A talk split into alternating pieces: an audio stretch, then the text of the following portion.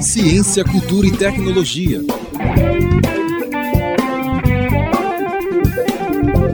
Começa agora Oxigênio, uma produção do LabJOR e da Web Rádio Unicamp.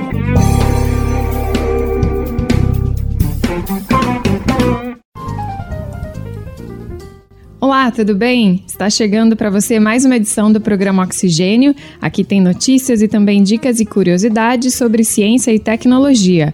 Eu sou Patrícia Santos. E eu sou Eric Nardini. Seja bem-vindo ao número 18 do programa Oxigênio. A segunda e última parte da reportagem especial sobre zoológicos está nessa edição. Agora, o foco é a importância desses espaços como centros de pesquisa e preservação. Tem também uma reportagem fundamental para a gente entender ainda melhor o Marco Legal de Ciência e Tecnologia, que foi sancionado agora no comecinho do ano e mexeu bastante com a comunidade de pesquisadores. É verdade, Eric, esse assunto ainda vai dar muito o que falar, né? Tem relação com toda a cadeia científica do país. Pois é, Pati. Na entrevista dessa edição, a gente fala sobre administração pública. Afinal, estamos em uma época política bastante difícil. Mas o enfoque aqui é um pouco diferente dos noticiários. Você vai ouvir as novidades que as pesquisas acadêmicas trazem sobre esse tema. A gente fala também sobre a formação e o preparo desses administradores públicos. No Arquivo da Ciência, nossa equipe de reportagem recupera informações sobre o acordo entre o Brasil e o Japão na prevenção de desastres. Aliás, não tem país que entenda mais sobre prevenção de desastres como o Japão, né? É verdade, Pati. E quem vai falar sobre isso pra gente é a Nahoko Kawai, uma japonesa que está passando um período aqui na Unicamp e também participa da produção do oxigênio. No Caleidoscópio, a repórter Katia Kishi continua com o assunto trazendo uma ótima resenha sobre o livro Urbanização e Desastres Naturais. E ainda nesta edição, o colunista Eduardo Grisendi fala sobre as redes sem fio. Isso passou a ter tanta relevância no nosso dia a dia, não é mesmo? A primeira pergunta quando a gente chega a um lugar é qual é a senha do Wi-Fi. É, eu sou uma dessas pessoas, viu, Paty? a gente não para, se liga nas notas. Notas de ciência.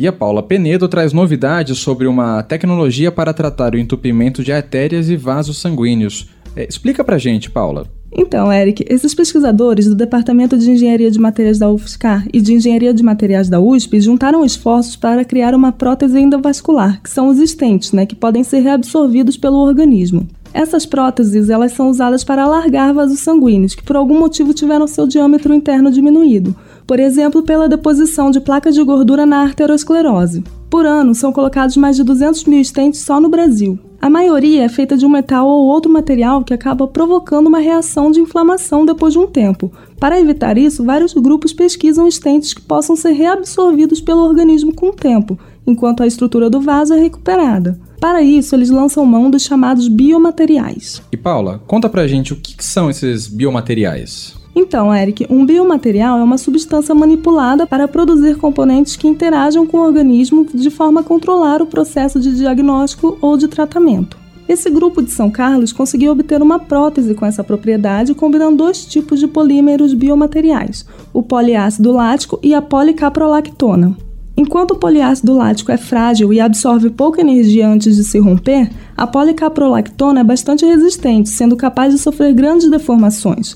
Quando se juntam os dois componentes, é possível obter um material com resistência e elasticidade similar ao dos vasos sanguíneos. Mas não basta apenas colocar os dois juntos. Ambos os compostos são naturalmente imissíveis, ou seja, eles não se misturam, mais ou menos como acontece com a água e com o óleo. Olha, e foi preciso muita pesquisa para conseguir combiná-los. Para isso, foi empregado um terceiro componente, o compatibilizante, que permite que eles se misturem. Variando-se a proporção dos componentes e o tipo de compatibilizante empregado, o grupo também produziu material para diversos outros usos médicos e não médicos, como é o caso das embalagens descartáveis. Ok, Paulo, obrigada pelas informações.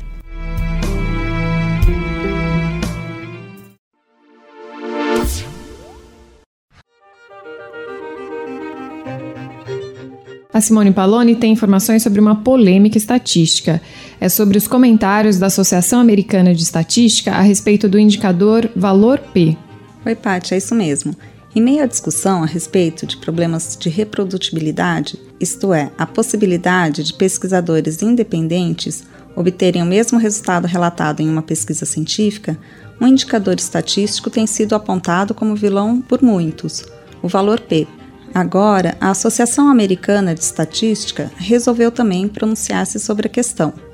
O valor P indica a probabilidade com que os resultados, pelo menos tão extremos quanto os obtidos no experimento, são esperados se a hipótese testada estiver correta.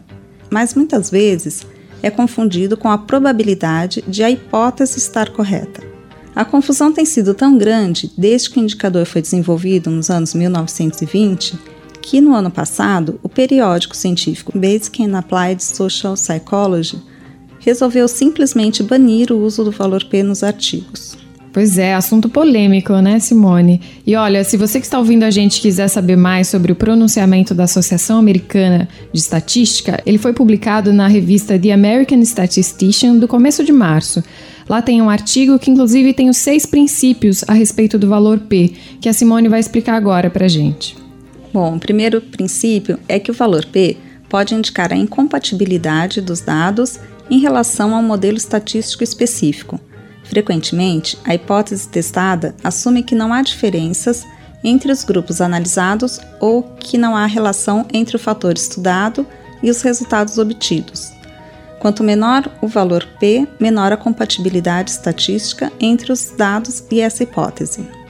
O segundo princípio diz que o valor P não mede a probabilidade de que a hipótese testada seja verdadeira nem a probabilidade de que os dados são frutos do mero acaso. Pelo terceiro princípio, as conclusões científicas ou decisões de negócios e de políticas públicas não devem se basear somente no fato de o valor P atingir ou não um determinado índice. Os pesquisadores devem trazer outros fatores, como a descrição da metodologia, medidas de qualidade dos dados e evidências externas sobre o fenômeno estudado. No quarto princípio, a inferência apropriada requer transparência e relato completo. Os pesquisadores devem relatar o número de hipóteses testadas durante a realização do estudo, todas as decisões a respeito da coleta de dados e análises estatísticas conduzidas, além dos valores P obtidos. O quinto princípio diz que o valor P não mede o tamanho do efeito nem a importância de um resultado. Significância estatística não é a mesma coisa que significância política, econômica ou social. Se a amostra foi pequena ou as medições imprecisas, diferenças grandes entre grupos podem não ter a mesma validade. O último princípio basicamente resume os anteriores. O valor P por si só não fornece uma boa evidência a respeito de um modelo ou hipótese, concluem os autores, que são representantes da Associação Americana de Estatística.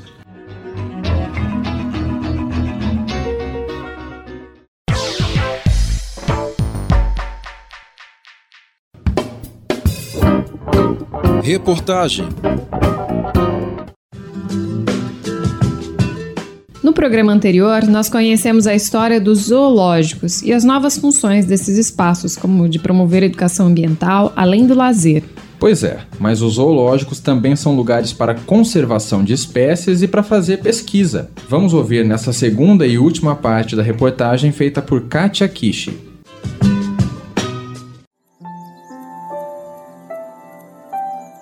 No Brasil e em outros países, há ONGs que atuam contra os zoológicos. Em 2013, o governo de Costa Rica anunciou que não renovará o contrato com a Funda Azul, que mantém os dois zoológicos públicos. E por pressão dos movimentos de direitos dos animais, vão transformar essas instituições em jardins botânicos. Especialistas da área ficaram preocupados com o destino dos animais, que serão soltos ou transferidos, e podem não sobreviver na natureza sozinhos. Para o presidente da SZB, Sociedade de Zoológicos e Aquários do Brasil, Cláudio Maas, soltar os animais não é tarefa simples e não há consenso na comunidade científica sobre o assunto. O biólogo explica que as instituições recebem animais de apreensão sem saber suas origens. Por isso, não é aconselhável soltar esses animais em populações diferentes, já que eles podem levar doenças para o novo grupo. Outro problema é que talvez o novo ambiente não tenha suporte para mais animais, podendo gerar competição e mortes. Mercival Francisco, biólogo da Universidade Federal de São Carlos, com pesquisas de reprodução em cativeiro, explica alguns desafios que animais soltos podem enfrentar na natureza. A reintrodução em si é uma ciência à parte. Ela envolve uma série de cuidados. Isso depende muito do grupo de organismos. Então, quando se fala em reintrodução de peixes, répteis e anfíbios, é algo mais simples, né? Porque esses animais eles não dependem ou dependem muito menos de cuidado parental. Então, é muito comum nós vermos, por exemplo, o povoamento de rios e lagos com alevinos com, com, filhotes de peixes. E é um procedimento simples. O mesmo acontece com répteis e anfíbios. Se você pegar girinos de qualquer espécie de anfíbio e introduzir lá na natureza, eles estão geneticamente programados para sobreviver é, sozinhos. Já quando se trata de aves e mamíferos, aí fica um pouco mais complicado. Então tem uma série de técnicas que é, muitas vezes envolve até treinar esses animais a procurarem alimento novamente na natureza, treiná-los a fugir de predadores. Então, tudo isso tem que ser feito previamente em cativeiro para que a reintrodução tenha algum sucesso. Já deu para perceber que as funções zoológicos vão além da educação e lazer. Essas instituições também são responsáveis pela conservação e cuidados de várias espécies, pela preservação da natureza, além de pesquisas científicas. Cláudio Maas informa que nos congressos anuais da SZB são inscritos mais de 200 trabalhos. Os zoológicos eles trabalham em conjunto com universidades. E esses trabalhos geram desde trabalhos de graduação até tese de mestrado e doutorado, sempre voltados para a questão de bem-estar animal, avanço nas técnicas de manejo, estudo de quesitos nutricionais, é, estudos é, relacionados com a questão do público, inclusive existem vários trabalhos sobre a percepção do público né, dentro do zoológico e esses trabalhos, ele, os zoológicos eles são parceiros das universidades, gerando um grande volume de conhecimento. Entre as pesquisas realizadas nos bastidores dos zoológicos, tem-se a reprodução em cativeiro, que ajuda na conservação das espécies em extinção como explica Mercival. Quando você tem uma espécie que tem um número muito reduzido de indivíduos na natureza e a gente percebe, né, você tem indícios de que protegê-la naquele ambiente é algo que não seja possível num curto prazo, muitas vezes indica-se trazer essa espécie para o cativeiro, reproduzir em cativeiro para uma futura reintrodução na natureza. No Brasil, o caso do mico-leão dourado mostra como o trabalho de conservação favorece as espécies ameaçadas. Por exemplo, o mico-leão dourado, aí no, nos anos 80, que você tinha só 150 animais aproximadamente vivendo em ambiente natural, e foi feito todo um trabalho por zoológicos ao redor do mundo, que até hoje são financiadores de uma ONG chamada Associação Mico-leão Dourado, que trabalha com a conservação em situ desses animais e também vários micos vieram para recompor essa população que hoje na natureza ela chega a 3.200 animais. Talvez de 150 a gente passou para 3.200 e através dos recursos, inclusive, que os zoológicos iam para essa associação, hoje eles têm 7 mil hectares de área protegida para o mico-leão. Mas Mercival explica que ainda existem muitas espécies que dependem 100% do cativeiro para sobreviver, como é o caso das aves ararinha azul e Mutum de Alagoas. Esses projetos, eles obrigatoriamente têm que ser multidisciplinares, eles têm que envolver diferentes equipes, né?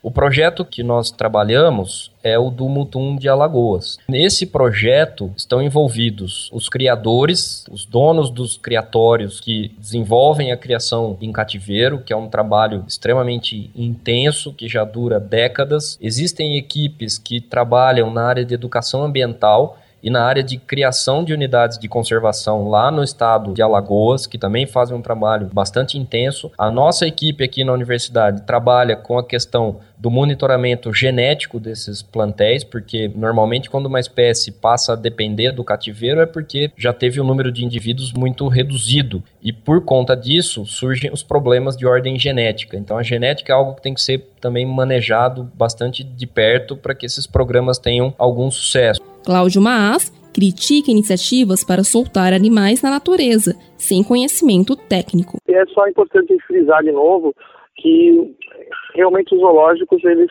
são instituições decisivas para que muitas espécies elas tenham uma possibilidade de futuro.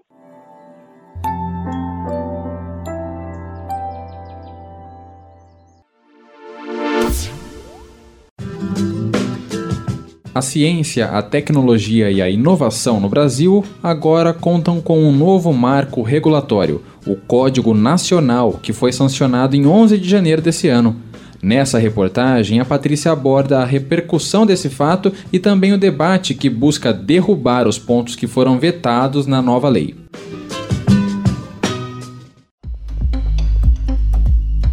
A sanção do novo marco legal para a ciência, tecnologia e inovação foi recebida com entusiasmo pela comunidade científica.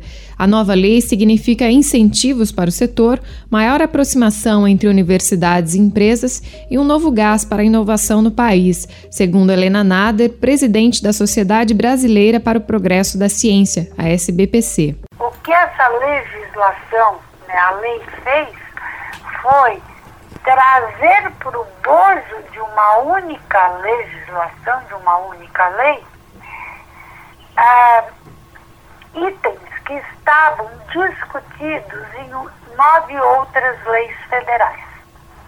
Então, desde a lei do bem, lei da inovação e assim por diante, tudo para dentro dessa única legislação. Porém, no dia seguinte da assinatura pela presidente Dilma Rousseff, a publicação do texto no Diário Oficial trouxe oito vetos. Eles foram uma surpresa para quem acompanhava a elaboração da lei, um processo de cinco anos. E aí, na terça-feira à tarde, tomamos conhecimento com esses oito vetos. Então, e todos eles voltados à economicidade voltados a um potencial ajuste fiscal. Então, me dá a sensação que são vetos que vieram, eu não posso garantir isso, mas vetos que vieram do Ministério da Fazenda e do Planejamento, que não olharam o país, olharam o imediato, não olharam o futuro. E aí é nocivo para o país. Para o Brasil entrar na era economia do conhecimento, essa lei era fundamental. E para entrar nessa era, eu preciso do setor empresarial, do setor produtivo. E muitos dos vetos estão afetando a, aquilo que é o gol transformar o Brasil numa sociedade da economia do conhecimento. Os pontos bloqueados podem ser revertidos pelo Congresso Nacional e esse tem sido alvo das entidades que formam a chamada Aliança em Defesa do Marco Legal da Ciência, Tecnologia e Inovação, entre elas a SBPC. São coisas que não, não, vão, não são boas para o Brasil. E a gente tem conversado com todos os deputados, com todos os líderes de partido, com todas as comissões, tanto do Senado quanto da Câmara. Temos enviado carta em nome de todas as instituições que vão desde as instituições acadêmicas até ao setor uh, empresarial produtivo, pedindo que os vetos sejam derrubados. Uhum. E a nossa expectativa é positiva, sim. Essa articulação não deve parar por aí. Em 2016, segue sendo discutida a regulamentação da lei, ou seja, as regras sobre como a legislação será aplicada vão ser definidas pelo Poder Executivo Federal, Estadual e Municipal, com consulta pública. Isso deve acontecer por volta de abril, maio, mas certamente vai depender também de as coisas se acalmarem um pouco no Congresso, diante da pauta do impeachment da presidente. Para o professor Carlos Américo Pacheco, que foi secretário executivo do MCTI na época da criação da Lei da Inovação, com ou sem os vetos, o marco legal cria vantagens. Ele fez uma apresentação analisando a nova lei durante o evento que deu início às atividades do ano da pós-graduação no Departamento de Política Científica e Tecnológica da Unicamp. Na análise de Pacheco, o Brasil precisa ter inovação como alvo. A agenda de inovação é muito importante para o Brasil porque, na verdade, o crescimento econômico médio e longo prazo, o aumento da produtividade vão depender cada vez mais de inovação tecnológica. Se a gente olhar o que o Brasil tem feito nos últimos anos, a gente tem, às vezes, a gente, a gente hoje está num momento ruim do ponto de vista econômico, em depressão, mas mesmo quando a gente cresceu, a produtividade não cresceu. Isso complica muito a trajetória de médio e longo prazo. E segundo o professor, a agenda de inovação depende em grande parte das agências de fomento, que devem explorar esse tema e chamar a atenção das universidades e empresas. O problema é que em abril veio a notícia de novos cortes de verba no Ministério, que ficou em 3,2 bilhões para este ano. O que é possível fazer de imediato mesmo é dar atenção para a regulamentação da nova lei. Você tem que evitar que a lei, o decreto, complique mais a lei, ou seja, reduza a eficácia da lei. Porque às vezes a minúcia do decreto é, cria. O exemplo mais clássico disso são, são as taxas de administração, os overheads, ou o que eu prefiro chamar de custo indireto de pesquisa, que está autorizado pela lei de inovação. E o decreto que regulamentou a lei de inovação limitou só a 5%. Mas por que, que é 5%? Ninguém sabe o que é 5%. Virou uma, uma, um ícone no Brasil, uma jabuticaba. É, então é o seguinte, é, é preciso cuidar que a regulamentação infralegal não reduza o que a lei permite. A, a, a regulamentação não pode melhorar a lei, tá certo? mas ela pode é, é, dar flexibilidade e, e ter clareza na aplicação da lei.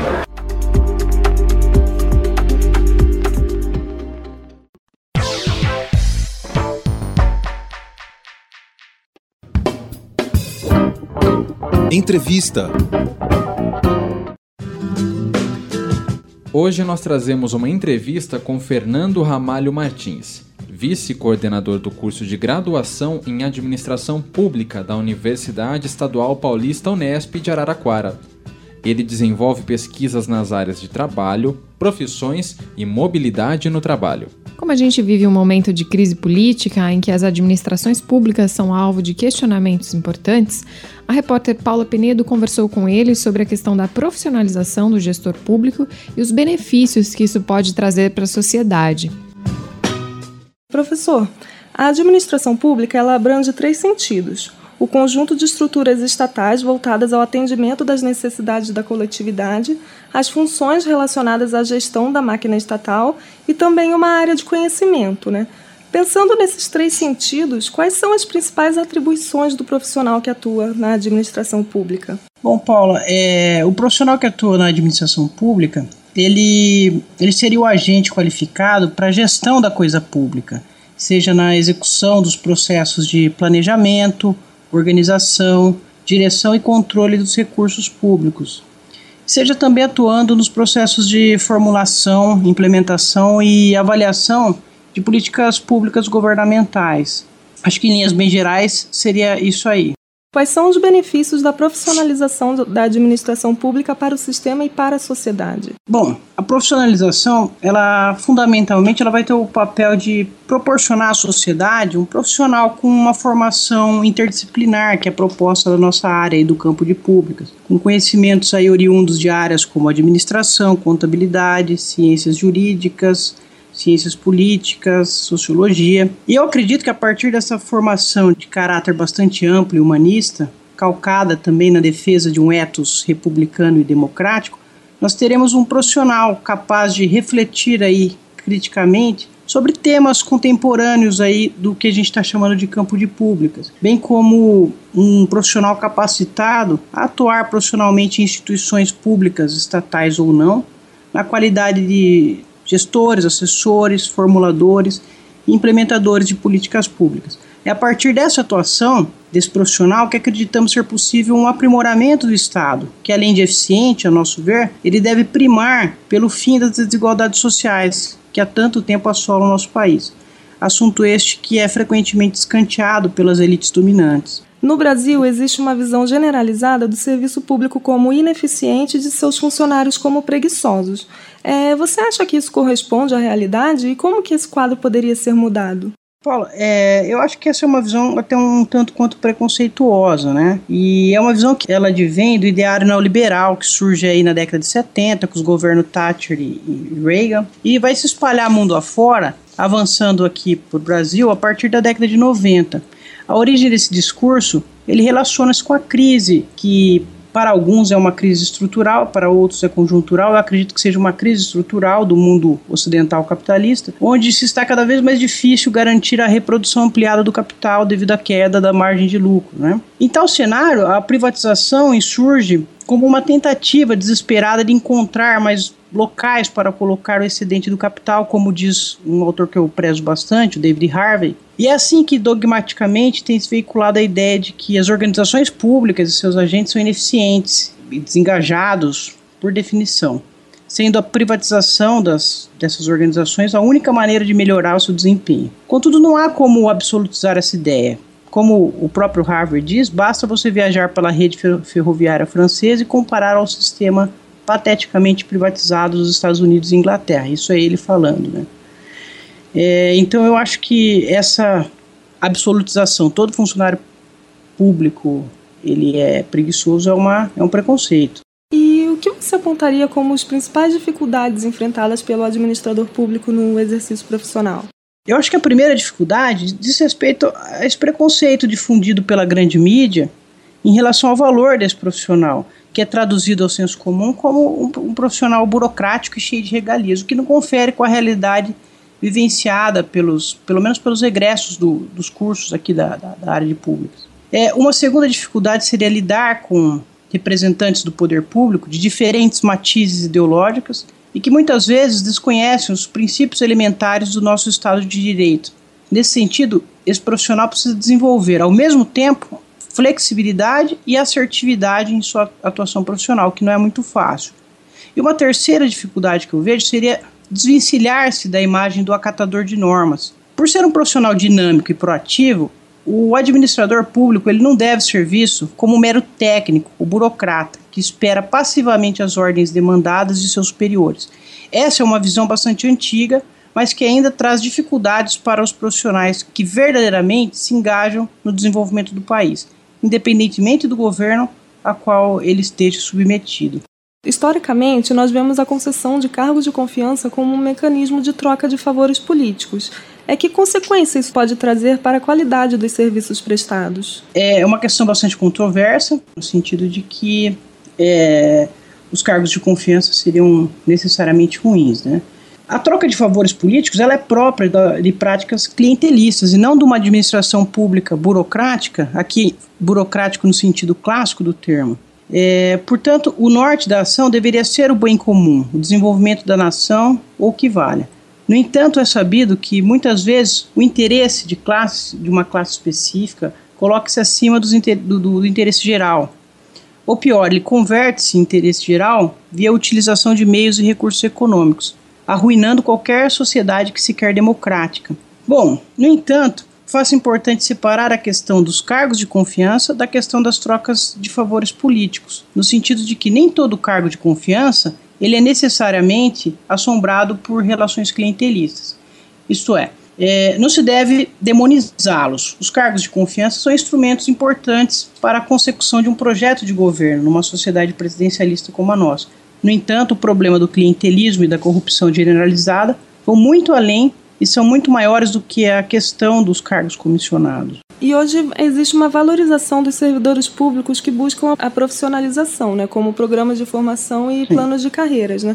Mas como é que a gente faz para garantir que esse investimento chegue de fato à sociedade? A questão dos planos de carreira, né, eu acho que ela é uma questão bastante importante, não só para o setor público, mas também para o setor privado. Né? É, ela vai trazer benefícios para a organização pública e privada. Ela vai ter, dentre os quais eu posso destacar, por exemplo, a diminuição da rotatividade do pessoal, maior motivação dos funcionários, uma possibilidade de ascensão profissional baseada no mérito, é, a profissionalização mesmo, acho que com maior contribuição. Então eu acho que o plano de carreira em si é algo, é algo interessante, benéfico. A gente não pode é, criticar o setor público por ter. Na verdade, as, as grandes empresas do setor privado também os têm, né? E agora eu acho que para garantir que o investimento feito no setor público se realiza, a gente continuar melhorando, na verdade, né, os instrumentos de transparência é, de como do, dos órgãos públicos, né? Quanto mais transparente forem os órgãos públicos, acho que é melhor para a sociedade. A sociedade poderia verificar se os profissionais estão atuando de maneira correta ou não, se eles estão conseguindo atingir os objetivos é, de atender a sociedade. E como que a sociedade poderia fazer para verificar isso? Oh, é, nós já temos alguns recursos, né? Por exemplo, o portal da transparência, é, os dados hoje eles boa parte deles estão disponíveis via internet, etc, etc. E cabe também à sociedade civil se organizar é, e não só ficar esperando aí órgãos governamentais realizarem o controle de outros órgãos governamentais. Né? Então, os dados estão disponíveis, é o primeiro passo. O segundo passo seria fazer uso desses dados, né? criar esse hábito de utilizar esses dados e cobrar. E desde o final do século passado, a administração pública ela tem surgido como um campo de estudo acadêmico. Né? Quais são as tendências das pesquisas nessa área? A administração pública, curso de administração pública, que é o nome do qual eu estou falando, ele se insere no, no que a gente está chamando aqui de campo de públicas, que é um termo que ele tem origem a partir do primeiro encontro nacional dos estudantes de administração pública, que foi em 2002. E ele é usado como referência aos cursos que possuem a área pública como objeto de, de estudo, o que inclui os cursos de gestão de políticas públicas, gestão pública, gestão social, políticas públicas e administração pública. E a formação desse campo visou aglutinar uma série de pesquisadores e cursos que estavam lidando com a questão pública. E de forma geral, as tendências de pesquisa nesse campo, ao meu ver, são relacionadas às temáticas gestão governamental, o que inclui o desenvolvimento e aperfeiçoamento de técnicas que visam melhorar a eficiência, mas não só a eficiência, e também a efetividade dos órgãos públicos. Quer dizer o quê? Não só a melhor utilização dos meios para se atingir os fins, mas também fazer com que os órgãos públicos, eles de fato, eles atendam às expectativas da sociedade, dos cidadãos. É, uma outra tendência de pesquisa seria uma tendência voltada para a questão do planejamento, da implementação e do acompanhamento das políticas públicas.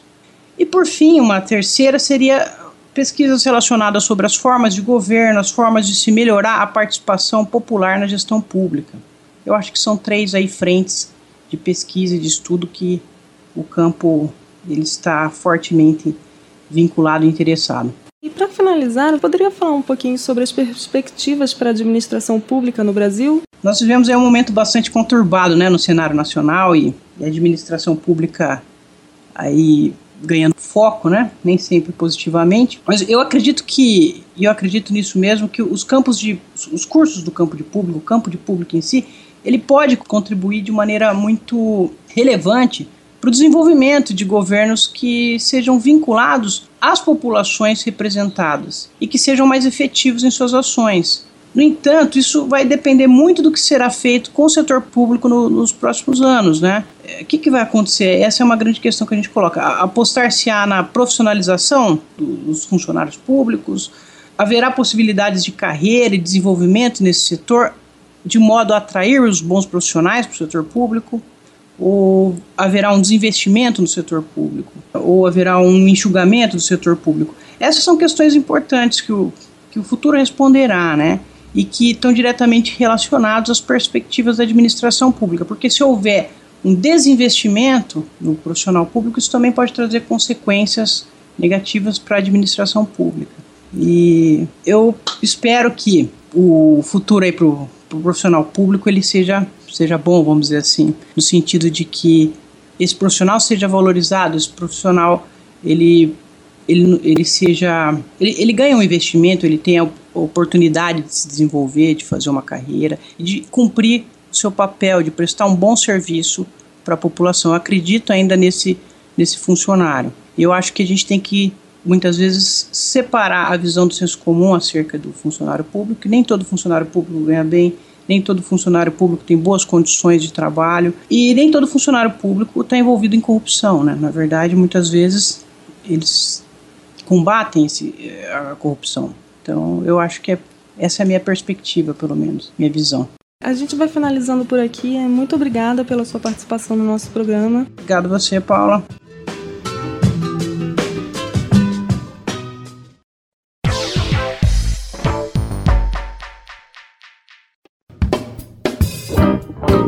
Arquivo da Ciência. Você já deve ter ouvido que no Japão acontecem muitos desastres naturais, como terremoto, tsunami, tufão, entre outros. E por causa disso, muitas tecnologias foram desenvolvidas para proteger as pessoas. Mas você sabe qual é a história dessas tecnologias? Até 1980, os pesquisadores só estudavam a causa dos desastres naturais. Mas a partir da década de 80, o objetivo das pesquisas mudou para prevenção. Em 1995, por exemplo, o Japão teve um grande terremoto, o Hanshin Awaji em Hyogo. Essa foi a primeira vez que um terremoto atingiu uma cidade grande, causando a morte de mais de 6 mil pessoas. Além disso, aconteceram muitos outros terremotos pequenos por causa desse. O impacto para a população preocupou o governo japonês, que estava com pressa em desenvolver tecnologias de prevenção. A tecnologia que se desenvolveu mais rapidamente foi de prevenção das chuvas torrenciais. Em 1991, o Instituto Nacional de Meteorologia introduziu um mapa que mede a quantidade das precipitações, que hoje consegue prever em até uma hora de antecedência. E as pesquisas continuam para mais melhorias. Outras tecnologias de prevenção estão nas estruturas das construções que resistem aos terremotos. Em Tóquio, 87% dos prédios as utilizam. As tecnologias japonesas começaram a se destacar depois do terremoto no Nordeste japonês em 2011, considerado o quarto maior terremoto do mundo.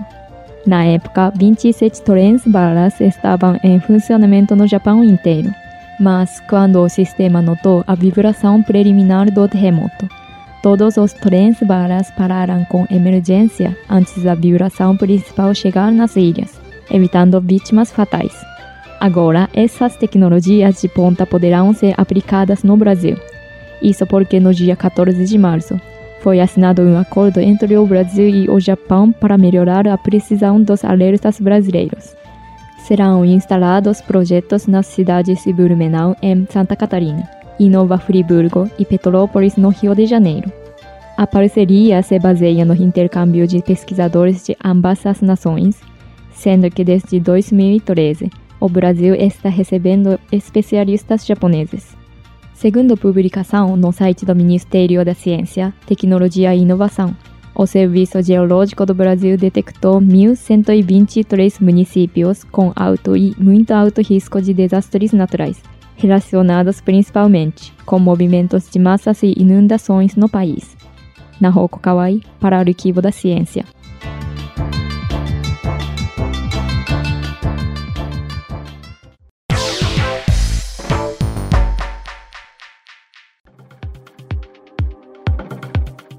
E chegou a hora da coluna com o nosso convidado Eduardo Grisende, especialista em telecomunicação. Grisende é diretor de Engenharia e Operações da RNP, Rede Nacional de Ensino e Pesquisa. Estar conectado ao Wi-Fi passou a ser uma das nossas maiores prioridades, e o Grisende nos faz pensar um pouquinho sobre o que significa essa rede sem fio. Olá, hoje eu queria falar sobre as redes Wi-Fi, em especial o que são as redes Wi-Fi. Wi-Fi quer dizer é, wireless Fidelity. Isso quer dizer também qualidade em redes sem fio. Né? É, essas redes Wi-Fi elas são redes confinadas em algum ambiente local, né? seja num escritório, num saguão, numa, numa sala, um, um laboratório, enfim, isso para nós é um ambiente local. Essas redes são controladas por que a gente chama de pontos de acesso que formam uma célula. Cada ponto de acesso forma uma célula. Esses pontos de acesso interligados juntam várias células e juntando várias células nós temos uma cobertura maior. Por isso que temos coberturas de Wi-Fi em aeroportos, em campi de universidades, em, em ambientes de grandes eventos, porque lá são vários pontos de acesso interconectados entre si, né, dão a, a cobertura em todo aquele ambiente. Porque um ponto de acesso de uma célula ela é da ordem de alguns metros somente o alcance. Mas quando a gente junta vários pontos de acesso, nós temos coberturas abrangentes que vão da ordem de centenas de metros até quilômetros. A cobertura Wi-Fi, a gente pode falar em cobertura de Wi-Fi da mesma forma que a gente fala em cobertura de 3G e 4G.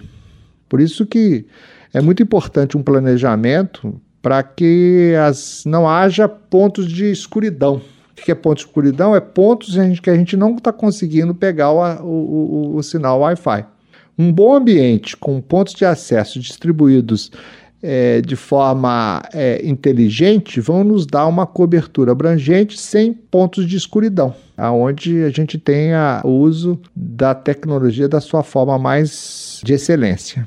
Bom, falamos então do que são redes de acesso e na próxima oportunidade eu quero falar sobre por que, que usamos as redes Wi-Fi. Por que, que nós estamos sempre procurando onde tem redes Wi-Fi para usufruir delas. Eduardo Grisende para Oxigênio.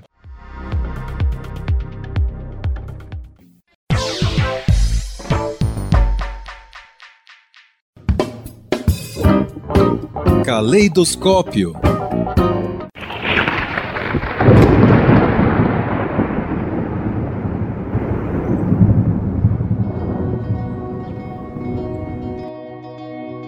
Os desastres naturais sempre existiram na Terra. As mitologias de povos antigos entendiam esses fenômenos como castigo dos deuses. Na América do Sul, por exemplo, os Tupi-Guarani acreditavam que Tupã era o deus da meteorologia que se manifestava na forma de trovão. Os Incas atribuíam os tremores da terra à raiva de Pachacamac, além de tantas outras histórias. Assim relata a geógrafa Lucy Hidalgo Nunes no livro Urbanização e Desastres Naturais, Abrangência América do Sul, lançado em 2015. Ela aponta o quanto as catástrofes naturais perseguem o planeta e afirma que cabe à humanidade melhorar sua capacidade de lidar com esses eventos, já que alguns podem ser evitados ou ter prejuízos minimizados com adequada gestão. O livro é um levantamento sobre os desastres naturais que ocorreram na América do Sul entre 1960 até 2009. A autora observa quais são as influências e consequências para as regiões urbanas, que têm grande concentração de pessoas e se expande modificando o ambiente cada vez mais.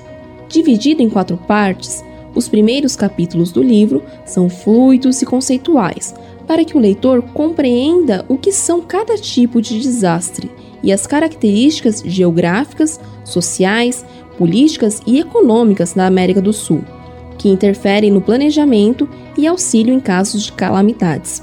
Mesmo assim, é necessário conhecimento básico sobre geografia e os principais desastres já ocorridos. Os últimos capítulos são mais densos em dados e análises e relacionam os eventos com o número de pessoas afetadas, mortes e prejuízos econômicos. Porém, a pesquisadora destaca a necessidade de um banco de dados completo e padronizado na América do Sul. Segundo Lucy, falta um consenso entre definições e há questões políticas que mascaram os dados, às vezes exagerando para conseguir mais benefícios externos ou ocultando impactos das tragédias principalmente durante o período ditatorial dos países da região. Entre os resultados, a geógrafa observou que 78,4% dos desastres naturais são de caráter hidrometeorológico e climático, ou seja, são secas, diferenças extremas de temperatura, inundações, incêndios, movimentos de massa seca ou úmida e tempestades. 14% são eventos geofísicos, como abalos sísmicos e vulcanismo, e 7,5% são biológicos, como epidemias. A pesquisadora aponta que houve um aumento de desastres naturais em todo o mundo, demonstrando a vulnerabilidade humana e o, abre aspas, distanciamento entre as conquistas científicas e tecnológicas dos reais problemas que afligem a sociedade, fecha aspas. E apesar das tragédias continuarem acontecendo, as sociedades devem se preparar para que as superações sejam mais rápidas. O livro contribui para pesquisas na área, além de servir como base para futuras políticas públicas transnacionais. Quer saber mais sobre o tema? Confira esta resenha completa e outros artigos e reportagens na edição da revista eletrônica Com Ciência, número 176, sobre desastres naturais. Katia Kishi para Caleidoscópio.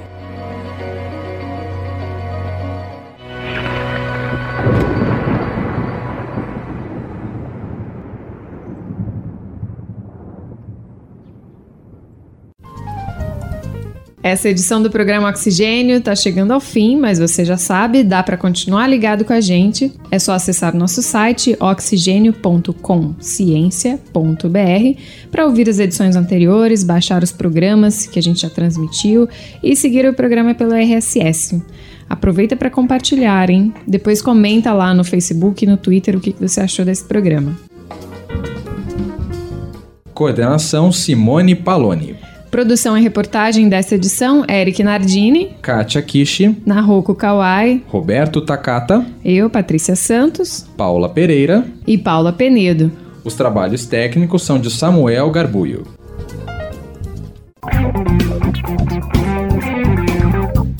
Termina agora o programa Oxigênio, uma produção da equipe do Laboratório de Estudos Avançados em Jornalismo da Unicamp.